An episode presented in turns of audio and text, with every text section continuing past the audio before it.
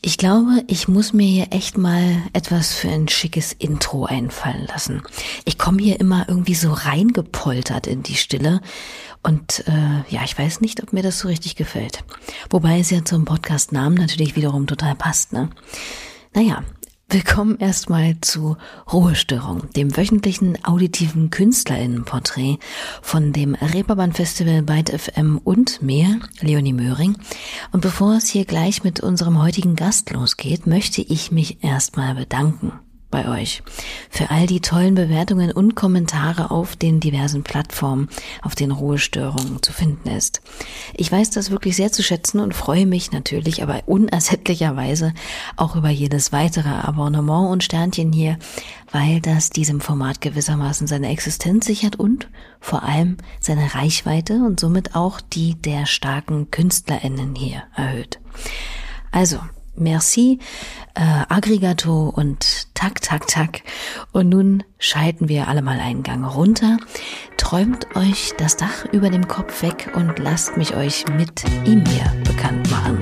Shelterboy, aka Simon Graupner aus der Nähe von Zwickau, noch nicht mal mit 20er und musikalisch so hier unterwegs.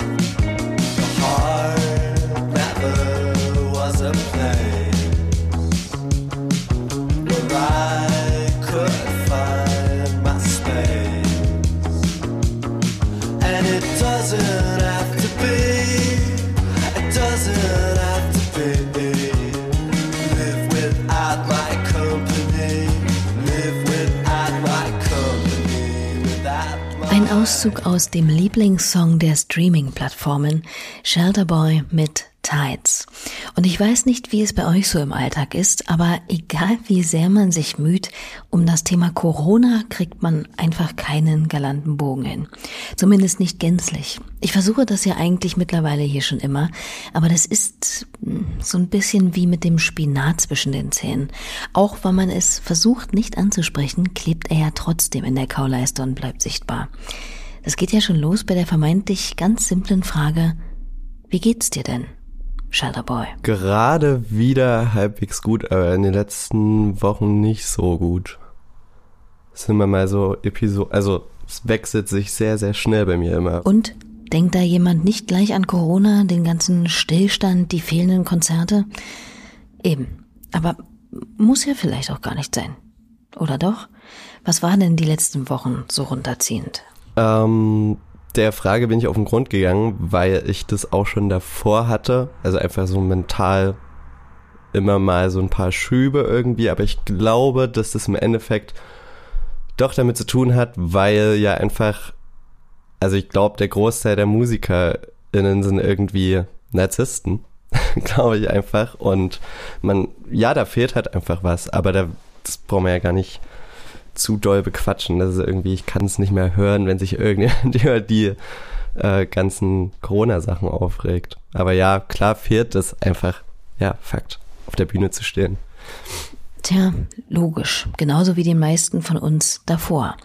Dabei hatte der Gute ja quasi noch Glück im Unglück, denn seine erste eigene Headliner-Tour begann Ende Januar vergangenen Jahres in Chemnitz und ist an der Absagewelle im Zuge der rasch grassierenden Pandemie sozusagen haarscharf vorbeigeschrammt. Ganz genau. Das war nämlich am 13. März und am 14. hatte ich Geburtstag in Hamburg im Übel und Gefährlich, das letzte Konzert im Übel und Gefährlich wir haben wirklich bis zum Anschlag gespielt. Wir hatten ja unsere erste Tour, unsere erste eigene Tour ähm, im Februar und dann sind wir nochmal äh, Support bei Boy Pablo gewesen.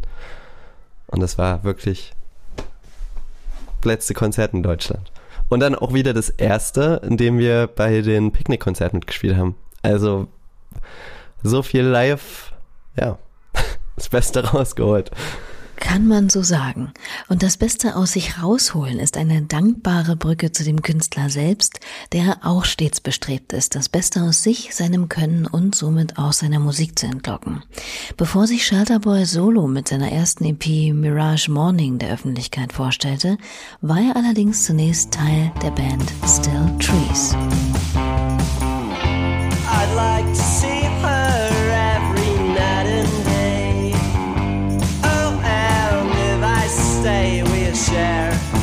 my bed on Sunday.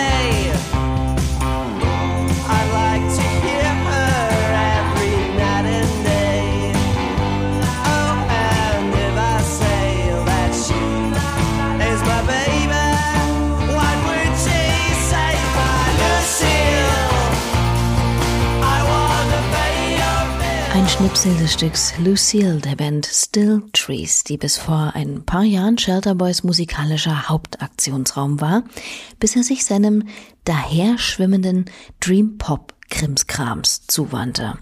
Und das ist jetzt natürlich nicht meine Bezeichnung der Musik, die hat er ganz allein zu verzapfen. Aber Shelterboy ist, wie glaube ich jeder und jede Künstlerin, einfach nicht sonderlich interessiert an aalglatten Genre-Klarsichtfolien, in die viele Musikstile gern eingetütet werden. Auf jeden Fall nennt er seine zweite EP, die im Januar 2020 erscheint, etwas pathetisch Rock'n'Roll Saved My Childhood. Lel. Das Augenzwinkern schwingt also definitiv mit, wenngleich Shelterboy keiner dieser dauerironischen Menschen ist, der versucht alles, was vielleicht ja irgendwie an diese eigene Substanz gehen könnte oder tiefer blicken ließe, durch einen mit hohen aufgebrühten Kakao zu ziehen. Im Gegenteil, auch in seinen Texten geht es nicht klischeebedienenderweise darum, mit fettem Grinsen stoned äh, irgendwo im Sand zu liegen und sich das Meerwasser um die Füße spülen zu lassen, sondern um weit tiefere Themen jenseits der verträumten Oberfläche. Auch wenn man eben wegen seines entspannten, vortragenden Sounds geneigt sein könnte, da gar nicht genau hinzuhören. Also das ist ein Problem, mit dem ich, ich mich schon ein Stück konfrontiert sehe, irgendwie. Also weil das halt immer irgendwie, ey, bei dir klingt ja alles so super schön und nett. Also irgendwie so eben, wir liegen am Strand und das ist alles einfach nur geil. Ähm, und in Wahrheit singe ich halt eigentlich, ja, von, von Problemen, die ich eigentlich habe. Also meistens sind meine Texte super introspektiv irgendwie. Ähm, ich finde aber auch eigentlich die Tatsache ganz schön, aus einem Problem, was man irgendwie hat, oder aus schlechten Gefühlen eine positive Energie irgendwie herzustellen. Und wenn das sowas übermittelt, ist es ja eigentlich irgendwie was sehr kraftschöpfendes. So. Ja. Aber das wird sich, glaube ich, auch ändern. Ähm, ich habe genug in der Pipeline. Ähm, ja. Aber trotzdem finde ich den. Ja, ich, ich würde mich natürlich freuen, wenn sich mehr Leute mit den Texten auseinandersetzen, aber der. Fuck off, wer das macht, der ist super. Das, das, da freue ich mich drüber, aber wer nicht, dann kann ich da auch nichts dran ändern. So. Und ist auch okay. So ist es. Und Text ist ja nicht alles, beziehungsweise kann sich ja jeder und jede aus der Musik nehmen, was sie oder er in dem Moment braucht. Ich kann auch zu relativ viel, naja, schlichten Texten gut tanzen zum Beispiel oder Fahrrad fahren, beziehungsweise mich einfach wohlfühlen, wenn die Mucke stimmt. Aber ich finde schon auch, dass wenn da inhaltlich oder lyrisch mehr geht als zu Tode rezitierte Phrasen oder irgendwelche halbherzigen Plattitüden, das Gesamtwerk auch folglich einfach mehr überzeugt. Was sagt Shelley Shelterboy zum Thema Bedeutung von Texten? Also ich mache mir zumindest viel Gedanken beim Schreiben. Ich finde es nicht befriedigend, einfach nur. Also ich schreibe schon auch viel nach Klang, so, das mag ich schon, aber trotzdem sollte das dann irgendwo so zurechtgerückt werden, dass ich das auch lesen kann, nur geschrieben und mir denke, ja, das ist gut. Da sind irgendwie zwei, drei Zeilen dabei, wo ich dann irgendwie stolz drauf bin, so. Und ich glaube zumindest auch, ähm, dass das einen Song besser macht, ohne dass man das vielleicht checkt. Also ohne dass man drauf hört, glaube ich, wird die Qualität dadurch besser, weil der Künstler das wahrscheinlich dann besser führt.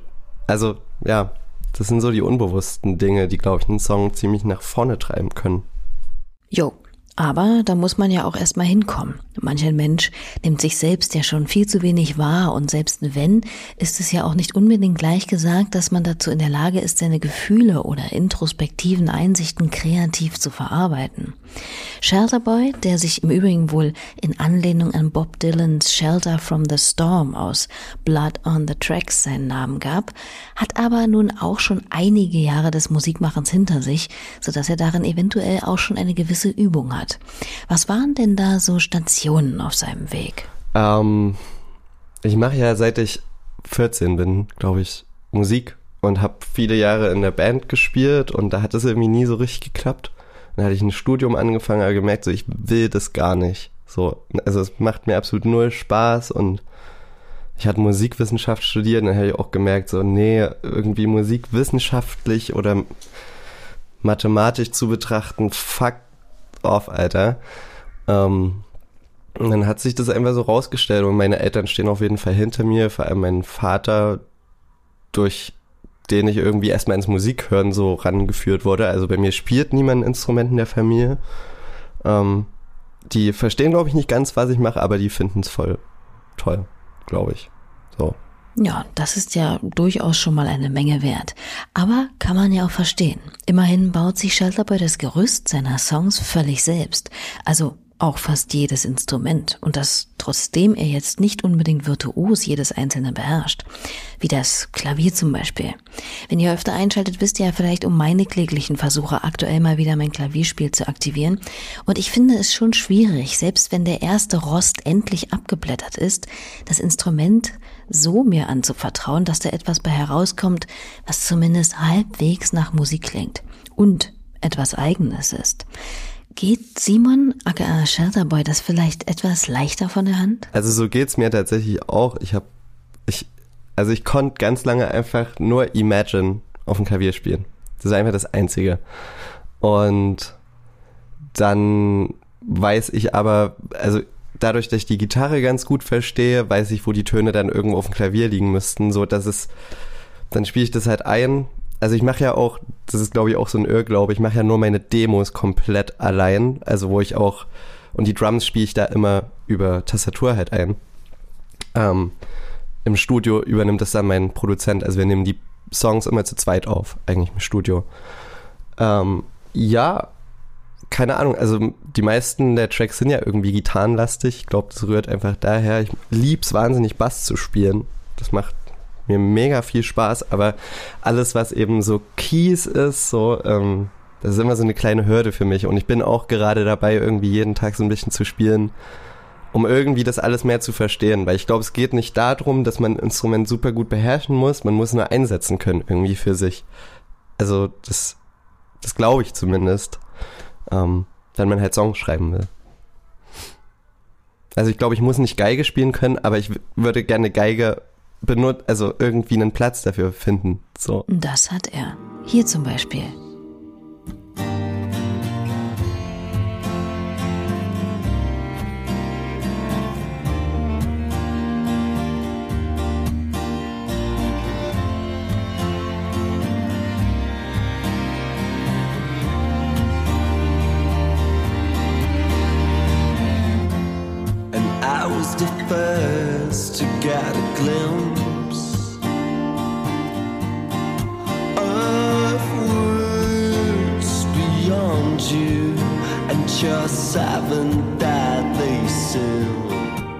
Schöne Stück Forever You'll Be Known mit Geige offen hörbar. Die hat er sich jetzt aber nicht Trial and Error mäßig auch noch ans Kinn gehalten und mal geschaut, ob da etwas Passendes für den Song herauskommt, oder? Um Himmels Willen. Ähm, das, der, der Song war eigentlich die ganze Zeit, den gibt's auch schon relativ lang. Ähm, nur für die Akustikgitarre habe ich ihn immer gespielt. Ähm, und dann hat eben Sebastian, mein Produzent, gesagt, dass er sich halt super dafür anbieten würde. Er hat halt so eine, er hat Kontrabass studiert ähm, und hat den Satz geschrieben, wo ich ihm super dankbar für bin. So, das ist einfach ein mega schönes Arbeiten, weil ich, er weiß, dass ich ein mega harter Beatles-Fan bin. Weiß da, glaube ich, auch, welche Synapsen er bei mir wo drückt, mit welchen Tönen. Und ja, das hat, den hat er geschrieben quasi. Ja. Wie Simon es eben schon selbst gesagt hat, es muss ja nicht alles selbst beherrscht, sondern manchmal auch einfach nur gut zusammengearbeitet und arrangiert werden. Das gleiche gilt auch für die Produktion oder gar sein eigenes Label ZG500, das er verständlicherweise auch nicht völlig im Alleingang managt, wie ich erfahren habe. Schau mich an, traust mir das zu? nee, das, da kümmert sich tatsächlich Philipp drum. Ähm, wir haben das einfach gemacht, um meine Musik zu veröffentlichen, tatsächlich. Äh, und ich habe aber schon das Vorhaben, da andere Künstler zu sein. Das ist so den Job, den ich übernehme, ähm, mich darum zu kümmern irgendwie. Aber ja, das ist mehr einfach um Musik zu veröffentlichen. Und das Kennzeichen von meinem Auto, ZG500. Ja. ist das Mysterium darum also auch geklärt. An seinem Auto scheint ihm schon einiges zu liegen übrigens, wie ihr auch noch am Ende dieser Ausgabe hier hören werdet. Wie auch immer, wenn man sich durch Shelter Boys bisherige EPs und Singles hört, finde ich schon, dass sich da ein ziemlich kohärenter roter Faden durchs Öhr zieht, ohne dass sich ein Song wie der andere anhört. Denn hier geht's mal akustisch zu, dort findet sich ein Frauenchor oder eben auch mal eine kleine orchestrale Vertonung wieder. Immer dabei aber Groove, leichte Melancholie oder süße Wehmut und unbedingt die Gitarre. Und dabei sind Shelter Boys erste musikalische Berührungspunkte eher hier. Let's take it from Tiffany. How thing went from Jacob to Tiffany's. Could've kept it real with this real nigga. Or kept your mouth closed, maybe we could deal with you. She gets two freaks, the wife and the boss. Had all three of them liking it raw. Pimp put on weight from fighting them all. Ein Musiker, der bei Shelterboy schon früh eine Rolle spielte und den er sehr schätzt, Jay Diller mit Won't Go aus 2006. Wobei die Überraschung ja jetzt auch nicht überdimensional groß ist, denn der zurückgelehnte, entspannte, aber dennoch nicht uneindringliche Vibe des soeben gehörten Stückes ähnelt mit etwas Abstraktionsvermögen auch der Stimmung, die bei Shelterboys Musik umherwabert. Und warum hat sich Rap jetzt für ihn eigentlich nicht als aktives musikalisches Betätigungsfeld angeboten? Ich glaube einfach durch meine Sozialisierung. Ich bin dann halt, also das war zwar meine, waren meine ersten Berührungspunkte, aber dann kam halt auch einfach ganz viel Indie so und dann habe ich halt angefangen in der Indie-Band zu spielen und den ganzen Kram aus den 60ern halt gedickt wie ein Blöder irgendwie. Ähm, ich glaube, das ist einfach der Punkt. Und ich, also, das, das soll absolut nicht sagen, dass ich dann nicht rappen könnte, aber ich komme halt vom, vom Dorf und also, also weißt du, was ich meine? Irgendwie, wa- was will ich denn erzählen? So. Also kann man sicherlich machen, aber so, ja, ich glaube, das ist trotzdem ein Punkt. Und ich würde einfach, ich glaube, ich würde nicht selber anfangen zu rappen, weil gut rappen, ja, weiß nicht, das ist immer so ein schwieriges Ding, aber ich würde gerne mal mit Rappern zusammenarbeiten und äh, mehr Beatkram irgendwie machen. Das wäre, glaube ich, eher mein Punkt. Das wäre sicherlich auch mal spannend. Ist ja ohnehin schönerweise alles am Verschwimmen gerade, genre-technisch. Aber mal ehrlich, nie selbst probiert zu rappen damals? Ja, besoffen ein bisschen freestylen, aber das ist ja nicht rappen, so. Das, aber ich habe auch mal, ich habe auch mal Graffiti gesprüht irgendwie. Also, ja, keine Ahnung. Das war, das kam damals, also dann kam bei mir erst der ganze Indie-Kram, dann war das wieder ein bisschen weg. Und dann hatte ich aber halt einen Kumpel ähm, über viele Jahre, mit dem ich halt auch angefangen habe, richtig hart zu kiffen, so. Und der war halt so ein richtiger Deutschrap-Atze. So, und hat da alles auf dem Schirm gehabt. Und dadurch bin ich erst wieder zurückgekommen und kenne da auch teilweise Kram so, ja, keine Ahnung. Ähm, und da habe ich aber das wieder so ein bisschen aufgeschnappt. Und jetzt glaube ich, dann so mit 21 kam das dann alles wieder mehr zusammen und es war halt für mich dann mehr die Erkenntnis, ja, das ist ja nicht getrennt voneinander so. Das kann man ja auch alles zusammenwerfen irgendwie und man kann ja alles gut finden, wenn es gute Musik ist so. Das stimmt. Und wie so ein Zusammenwerfen klingen kann, hat unter anderem auch die Chemnitzer Band Blond eindrücklich unter Beweis gestellt, die letztes Jahr hier zum Beginn der ersten Welle bei Ruhestörung zu Gast war. Denn die haben mit ihrem wilden Gruppen-Freestyle zu dem herrlich absurden Sunnyfair Millionaire den Tankstellentoiletten eine regelrechte Hymne geliefert. Mit dabei auch viele weitere Bekannte wie Drangsal, Leoniden, Bea Morgan oder zugezogen maskulin und Shelterboy. Guess what? Kabine. Schau mal in die Schüssel. Weißt du, was ich damit?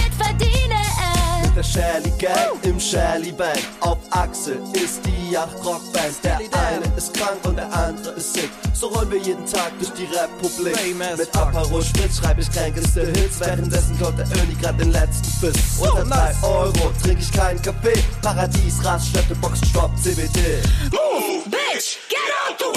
Und wie zur Hölle kam es jetzt aber dazu? Also ich kann mir das wirklich nur schwerlich vorstellen. Bekam er dann irgendwie einen Anruf, wo es dann hieß, hey Simon, du, wir haben da eine super Idee, wir wollen eine über acht Minuten lange Nummer über Autobahnklos und Harndrang machen. Wichtig ist eigentlich nur, dass du nicht Englisch singst oder Gitarre spielst, sondern rappst. Bist du dabei?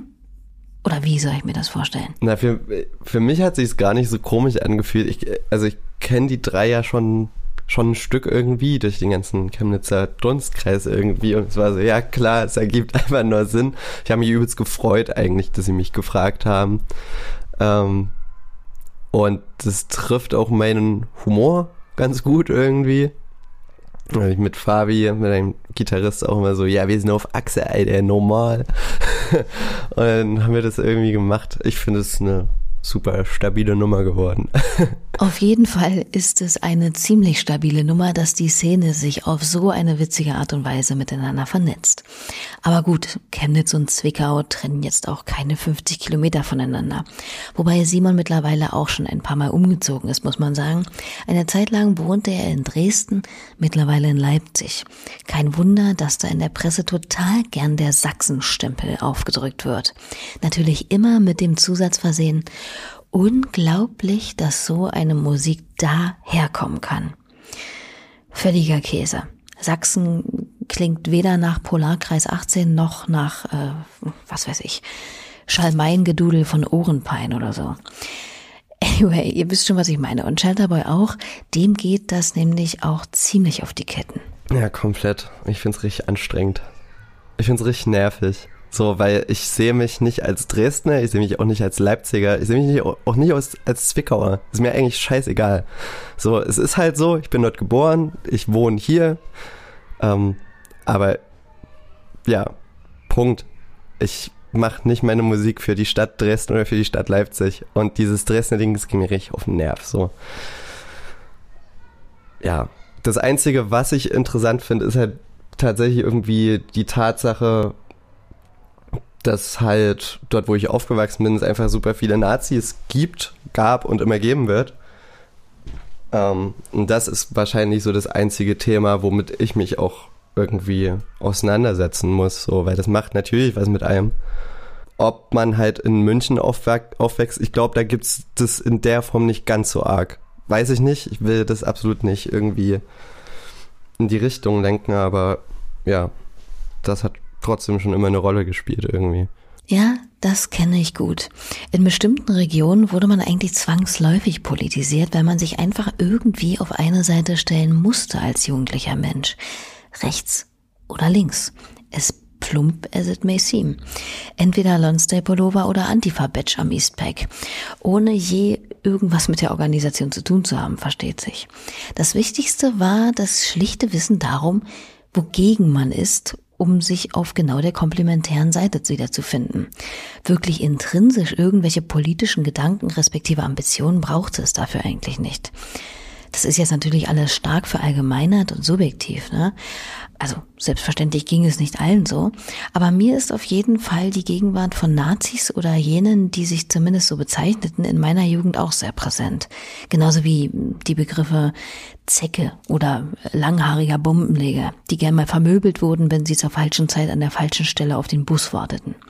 Insofern unterscheidet sich das gar nicht so sehr von Simons Wahrnehmung. Ich hatte einen Moment, da kann ich mich noch so gut dran erinnern. Ich habe relativ früh damals angefangen zu skaten, irgendwie so mit 10 oder 11 halt gab es irgendwie so eine Gang im Dorf, die halt geskatet sind. Und Punk und hier und da. Und dann hatte ich halt so eine Anarchie, ähm, habe ich mir auf das Brett gemalt. Und das hat halt mein Opa gesehen. Und der war halt einfach so, du hast ja gar keine Ahnung, was das bedeutet, oder? Und ich war so, nee. Und es war gar nicht irgendwie, dass er das scheiße fand, so, absolut nicht, aber es, ja, da dachte so was, hä, warum? ähm, und keine Ahnung, dann so rückblickend habe ich auch irgendwie festgestellt, bevor 2015, 2015 war die erste Flüchtlingskrise-Situation, ähm, dass es da vorher die ganzen Leute auch schon gab, die Onkels-Sticker auf ihren Auto hatten, aber ich habe das Gefühl, besonders da war ich ja noch dann, keine Ahnung, so mit 9, 8 checkt man das ja absolut nicht. Aber dann, wenn man das nochmal verarbeitet, wie viele Leute es da gab, die wahrscheinlich das Dank Gedankengut irgendwie in sich tragen, gruselig eigentlich. Mit denen hat man dann auch, auch immer so gechillt. Es war ja dann auch mehr teilweise wirklich auch so ein so eine Subkultur teilweise. Ja, ich bin jetzt Nazi. Ja, geil. Also, weißt du, komplett krank eigentlich. Tja, aber so ist das halt mit den Subkulturen zum Teil. Entstehen tun sie vielleicht noch aus einer Idee heraus, einer Haltung oder bestimmten Vorlieben und Fähigkeiten, die sich vom Allgemeinen abgrenzen, aber werden eben auch schnell zur Bucht, in der durch verschiedenste Umstände auch ganz andere Haltsuchende einfach stranden. Skateboarding war und ist ja auch eine davon. In den ganzen Klicken rund um die Szene gibt's ja auch nicht nur die, äh, ja, die mit einem 360 Pop Shobbit über den Asphalt fliegen, sondern auch die, die einfach etwas rumcruisen oder schlichtweg mit abhängen. Auch Simon ist seit seiner jungen Zeit, wie schon andeutungsweise gehört, mit dem Skateboarding verbunden. Äh, vor einem Weilchen hat er sogar sein eigenes Board zusammen mit einem Dresdner Skate Shop designt, das übrigens sehr schick geworden ist. Und diese Zeit hat ihn natürlich auch musikalisch geprägt. Ja, ich glaube, dadurch habe ich auch viel Musik. Also tatsächlich Nirvana oder sowas kam bei mir durch Skaten irgendwie durch Ältere. So von 10, 11 bis, bis 14 war das irgendwie so ein Ding. Ja, und dann kam eben einfach die Musik schon in sein Leben. Oder gab es noch einen anderen Grund, warum Schalterboy jetzt vielleicht nicht unbedingt in dieser Szene kleben geblieben ist? Ja, wa- was mir bei vielen Skatern halt auf den Sack geht, ist, dass solche Männer sind. Das war, glaube ich, dann auch ein Punkt, was mir noch irgendwie auf den Sack gegangen ist. Weil, also das kann man schon nicht leugnen, dass, ja, keine Ahnung, da sind schon viele Typen dabei, wo es nur Skaten und Girls so und das finde ich irgendwie echt ein bisschen eklig. Verstehe ich gut. Dann lieber als Ausgleich allein umherrollen mit Tame Impala oder so im Ohr, wie Simon es bis heute gern macht. Außerdem muss man als Musikerin, vor allem auch als Gitarrist, ja schon auch etwas auf seine Hände acht geben, nicht wahr? Vorhin hatte ich es ja schon einmal erwähnt. Ich finde ja, dass Shelter Boys Sound bisher schon ziemlich wie aus einem Guss klingt und das, obwohl es ihn in dieser Solo-Inkarnation ja noch gar nicht so lange gibt. Würde er denn dem zustimmen? Also, beziehungsweise vielleicht sogar so weit gehen, dass er seinen Sound schon gefunden hat? Das ist eine gute Frage, die ich mir selber oft stelle, weil sich das tatsächlich bei mir auch so schnell wandelt irgendwie. Ähm, ich glaube, das, was ich mittlerweile durchzieht, ist, dass ich so ein bisschen meine Stimme gefunden habe, glaube ich. Also ich weiß, dass ich nicht der begnadetste Sänger bin, kann es aber mittlerweile irgendwie für mich nutzen, so dass ich das selber auch gut finde irgendwie, dass es halt nicht absolut nicht perfekt ist. Ähm, aber alles, was drumherum passiert, ändert sich relativ schnell und das ist eigentlich auch der Spaß. Also das, das macht mir eigentlich am meisten Bock, weil ich auch viel verschiedene Musik höre und ich das schon immer interessant fand, meinen hip-hoppigen Song zu machen und da drauf aber halt eine Britpop-Nummer so. Das, das will ich mir auch irgendwie beibehalten. Ich, ich finde, das macht ja alles interessant. Das fand ich auch bei den Beatles schon immer interessant. Und es ist doch so oft so, dass, dass eine Band ein Album rausbringt, da gibt's einen Hit und dann sind einfach neunmal derselbe Hit, nur nicht so gut drauf. Stimmt. Und wenn das mal kein Wink mit dem Zaunfall war. Denn kurz nach unserem Gespräch erschien am 12. März ein neuer Song mit dem Namen Atmosphere des Musikers, über den er selbst sagt, Das ist halt eine super heftige Britpop-Nummer. Bin aber sehr stolz, weil es klingt natürlich irgendwie nach The Verve und Oasis, ist ja klar, aber trotzdem nicht hängen geblieben. Es klingt irgendwie trotzdem frisch und ich bin sehr, sehr stolz auf den Song.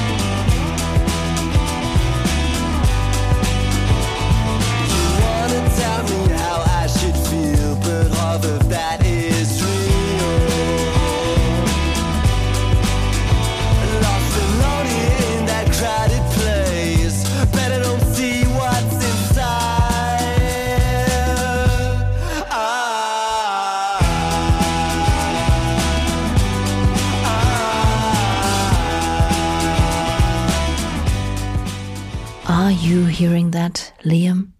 So einer der durchweg positiven Kommentare unter dem dazugehörigen Musikvideo von Atmosphere, in dem Shelley in einem weißen Raum um eine Fischaugenlinse tänzelt, mal mit Gitarre, mal im Kleid oder Boxhandschuhen oder drei Nummern zu großem Anzug. Erfrischend und steht ihm gut.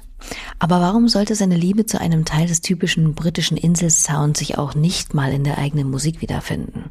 Vor allem die Beatles fallen ja immer wieder, wenn man sich mit Simon über Musik unterhält, aber nicht nur in der einstigen Formation, sondern durchaus auch für Paul McCartney solo kann er ins Schwärmen geraten.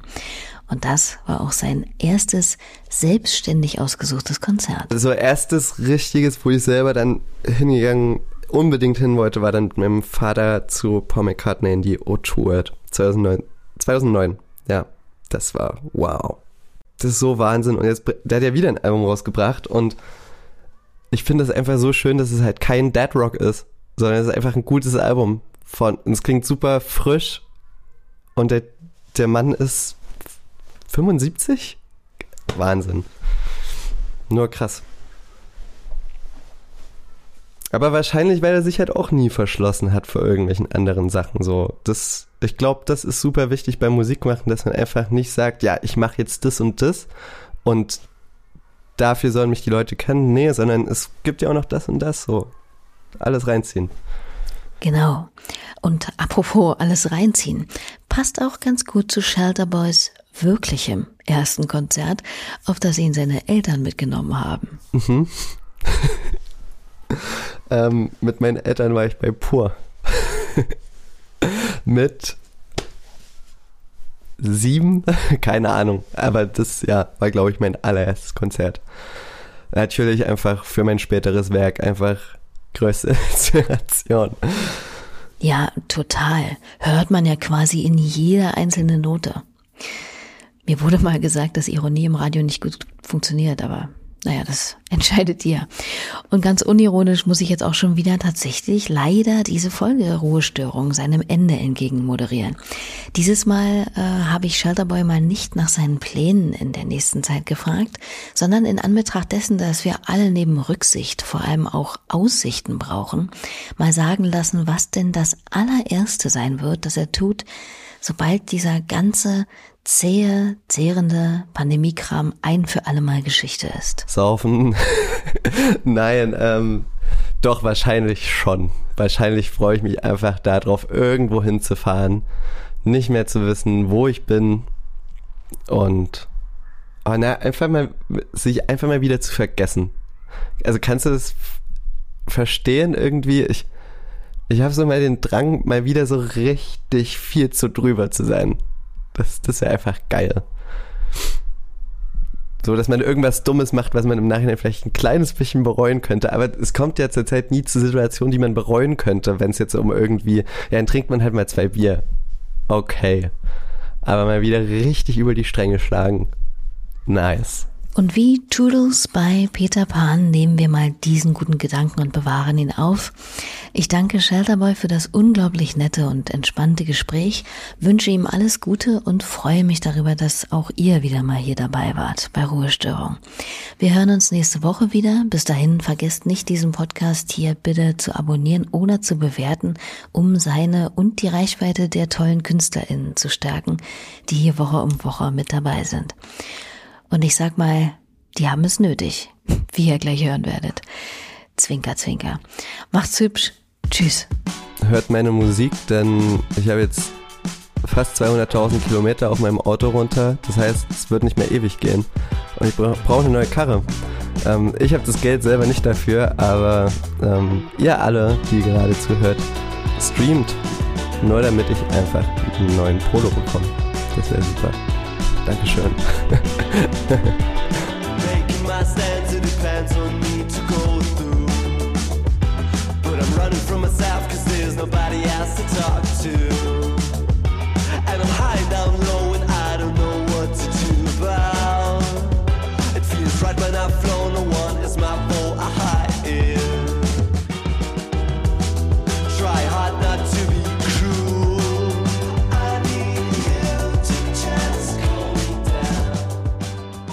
Kunstmuseum gehört zu den visuellsten aller Welten. Jedes Kunstwerk ist ein eigener Kosmos. Aber was passiert, wenn wir die Kunst in einen Podcast bringen und damit hörbar machen? Das Städel Mixtape ist der neue Podcast vom Städel Museum in Frankfurt am Main und Byte FM, dem Webradio für gute Musik. Hier verbinden wir die Welten von Kunst und Musik über Jahrhunderte und Genregrenzen hinweg. Ein Kunstwerk, ein Soundtrack. Ich bin Till Kober und Musikjournalist. In jeder Folge schaue ich mir ein Kunstwerk aus der Sammlung des Städel Museums an und mache daraus ein Städel Mixtape. Mal assoziativ, mal voller Fakten. Jedes Mixtape taucht in eine eigene Welt ein, in die Welt eines Gemäldes, einer Grafik oder Fotografie. Aus 700 Jahren Kunstgeschichte. Unser heutiges Thema ist ein Gemälde von Claude Monet, Vincent van Gogh, Botticelli, Lotte Laserstein. Genauso bunt soll auch die Musik sein, die wir dazu spielen. Der Maler Arnold Böcklin hat einige Komponisten zu ganzen Symphonien inspiriert. Was hört Daniel Richter eigentlich beim Malen? Ein Zeitgenosse Vermeers war der Kirchenmusiker Dietrich Buxtehude. Have you heard about the painter Vincent van Gogh? Ein Podcast voller Geschichten, Biografien, Anekdoten und Zeitgeschichte. Und natürlich Kunstgeschichte.